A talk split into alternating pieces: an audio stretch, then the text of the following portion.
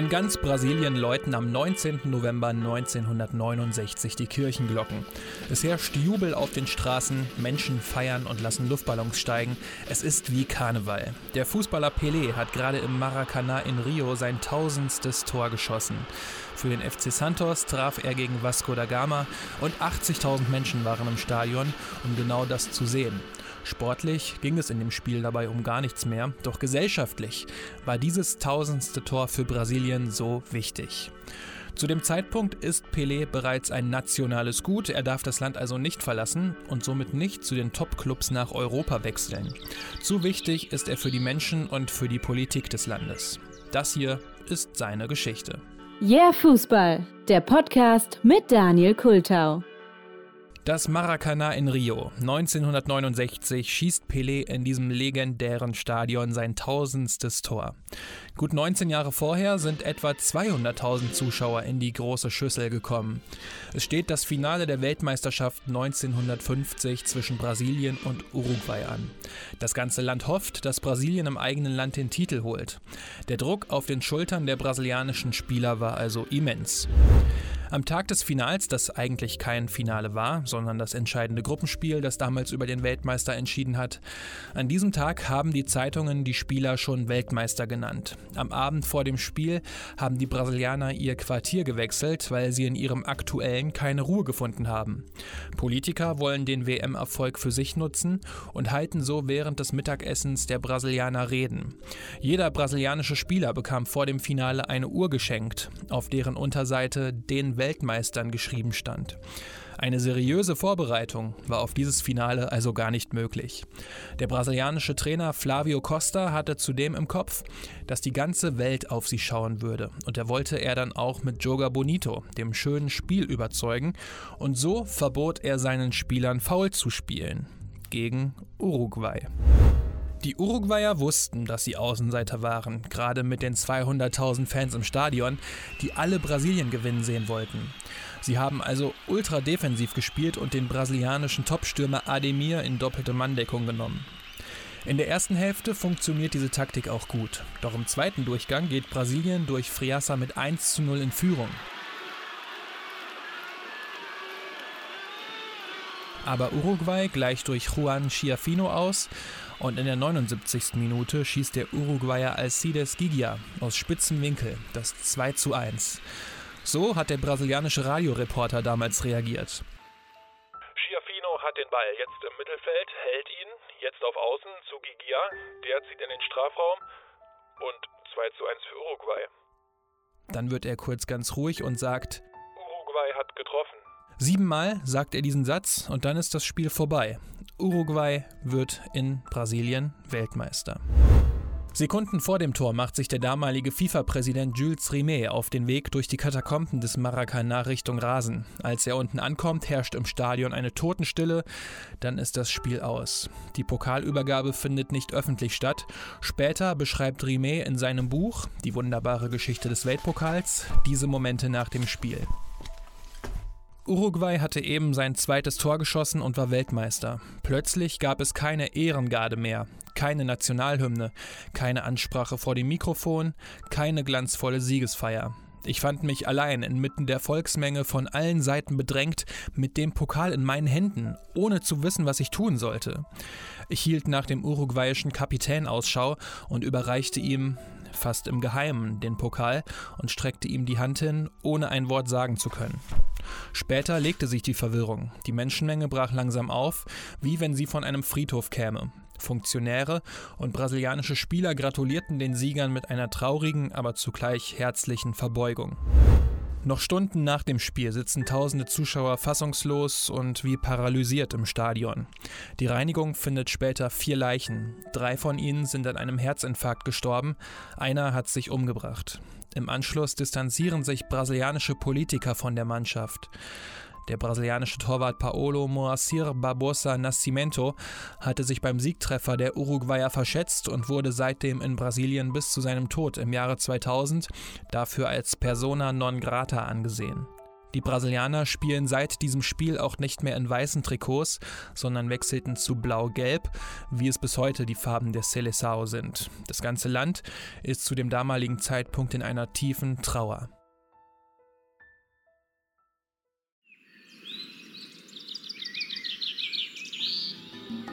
1956, sechs Jahre nach der großen Tragödie, spielt ein junger Spieler beim FC Santos vor. Ezo Araties do Nascimento, kurz Pele. Und alle beim FC Santos waren so begeistert, dass sie den Stürmer direkt mit einem Amateurvertrag ausgestattet haben. Und für den damals 15-jährigen Pelé bedeutete das endlich raus aus dem armen Viertel. Nur eine Saison darauf wird Pelé schon so gut, dass er von der Presse als Perola Negra, die schwarze Perle, bezeichnet wird. Ja, und so geht es für ihn dann zur Weltmeisterschaft 1958 nach Schweden.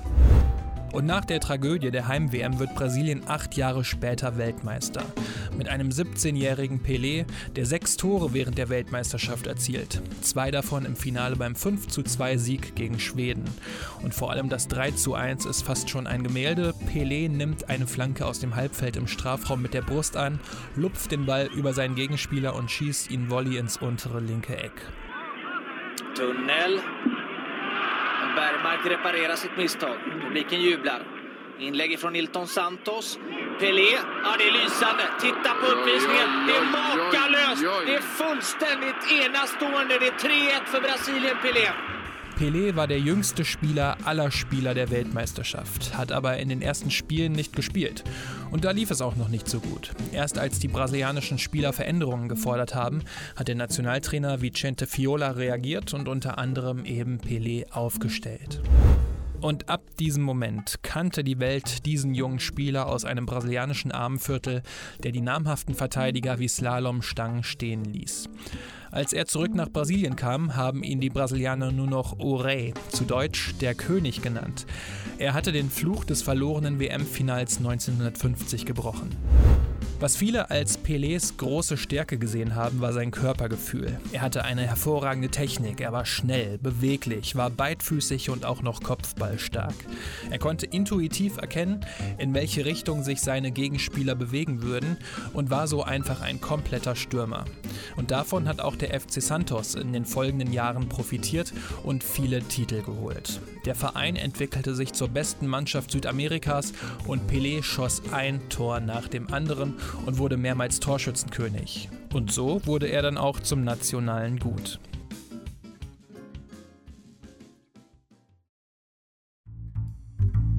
Als Pelé 1956 für den FC Santos debütiert ist, hat sich Brasilien politisch in einem Wandel befunden.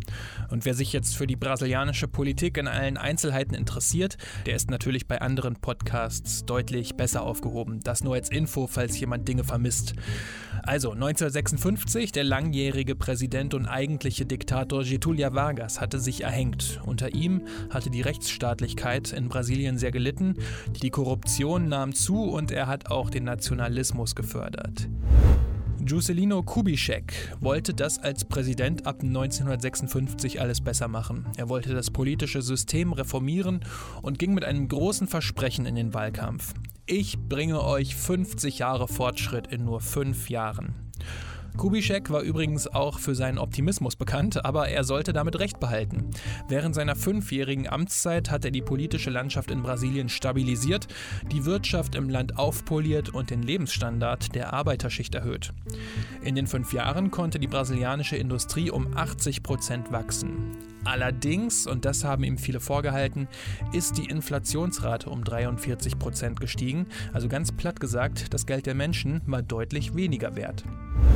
Aber vor allem eine Sache hat Kubitschek zu schaffen gemacht. Er wurde unter anderem von den Medien immer wieder als korrupt bezeichnet, als einer, der heimlich auf nicht nachvollziehbare Weise zu viel Geld kommen würde. Nachweislich sollte sich das im Nachhinein als Lüge darstellen. Er war nicht korrupt, aber es hat gereicht, dass die Bevölkerung Zweifel an ihm hatte und dass der Präsidentschaftskandidat Junio Quadros mit seinem Slogan Ich werde die Korruption aus dem Land verbannen 1961 zum neuen Präsidenten gewählt wurde. Aber Genio Quadrusch hatte schon nach kurzer Zeit keinen großen Rückhalt mehr.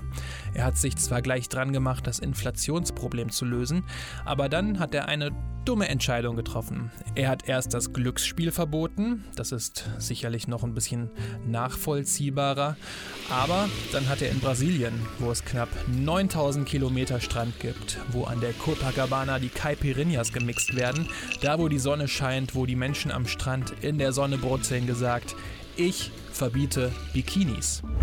Und so simpel sich das anhört, in Brasilien ist das richtig schlecht angekommen. Dazu hat er auch die Beziehungen mit kommunistischen Staaten wie Kuba oder der UdSSR intensiviert, wodurch er im Kongress weniger Rückhalt hatte. Er hatte also in der Bevölkerung und im Kongress wenig Kredit. Er brauchte irgendeine Idee. Zeitgleich macht der FC Santos richtig Kohle, denn sie touren quasi durch die Welt und veranstalten gegen eine große Antrittsprämie Freundschaftsspiele. In der Manege steht das Zirkuspferd und ihr Wunderspieler Pelé, wegen dem immer wieder Zehntausende Zuschauer in die Stadien kommen. Sie alle wollen La Perola Negra sehen, die schwarze Perle. Und das lockt natürlich viele europäische Vereine an, die Pelé unbedingt verpflichten wollen. Pelé, der Mann, der für den FC Santos bis dahin in 210 Spielen unglaubliche 230 Tore geschossen hatte, bekam Angebote von Juventus, Inter, Manchester United oder auch Real Madrid. Juve wollte ihn unter anderem mit Fiat-Aktien locken. Inter Mailand bot eine Million Dollar. Die Santos-Fans waren darauf natürlich richtig sauer und wollten nicht, dass Pelé den Verein verlässt. Der FC Santos reagierte und schob jedem Transfer den Riegel vor. Nur, wie lange konnten sie sich das noch erlauben? Währenddessen sitzt der brasilianische Präsident Quadrusch in seinem Büro und hat nun eine weitere mögliche schlechte Nachricht an der Backe. Das WM-Finale 1950 hat gezeigt, was den Brasilianern der Fußball bedeutet. Und wenn Pelé, einer der größten Schätze, den die brasilianische Bevölkerung hat, nun nach Europa wechselt, geht er als Präsident in die Geschichte ein, der Pelé hat ziehen lassen. Er will sich gar nicht vorstellen, wie sich das auf die Moral der Bevölkerung auswirken könnte.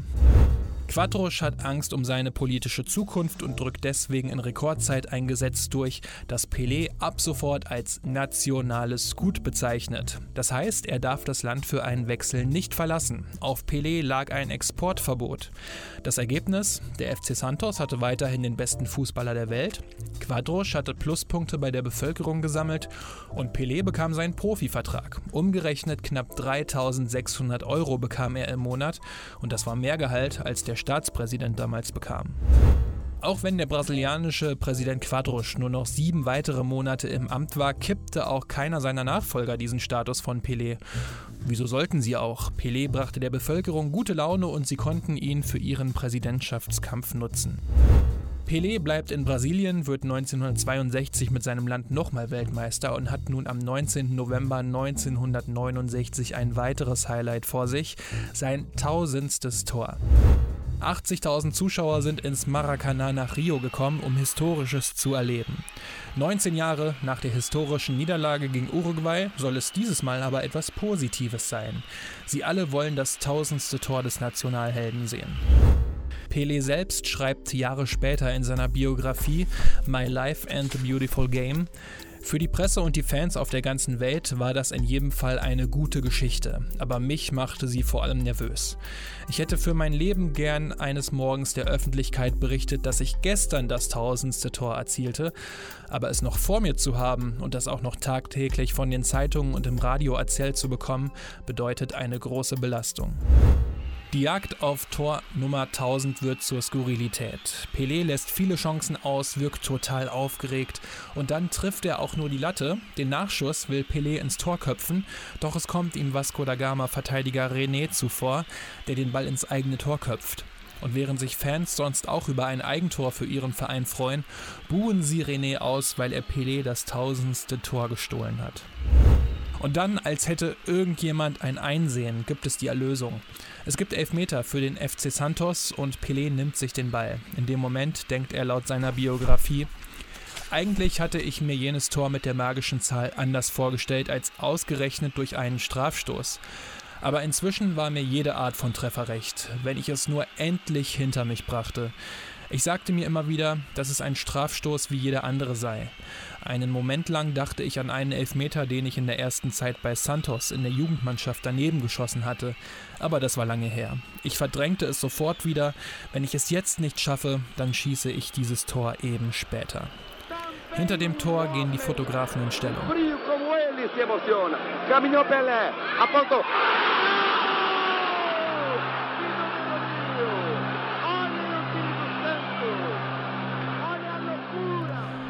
Die Erlösung. Pelé trifft vom Schützen aus ins untere rechte Eck und läuft dann wie von Sinnen auf den Ball zu. Er holt ihn aus dem Tor und küsst ihn. Zuschauer laufen auf den Platz, selbst gegnerische Spieler gratulieren ihn und das Spiel muss für rund 20 Minuten unterbrochen werden. In Brasilien läuten jetzt die Kirchenglocken, es steigen Luftballons in den Himmel und die Brasilianer feiern ihren Nationalhelden. Im Stadion reißen ihm die Fans des Gegners Vasco da Gama das Trikot vom Körper und ziehen ihm das Vasco da Gama Trikot mit der Rückennummer 1000 an. Pelé dreht seine Ehrenrunde und kommt erst in der Kabine wieder zur Ruhe. Ich fühlte mein Herz schlagen und war froh, dass es nun endlich vorbei war.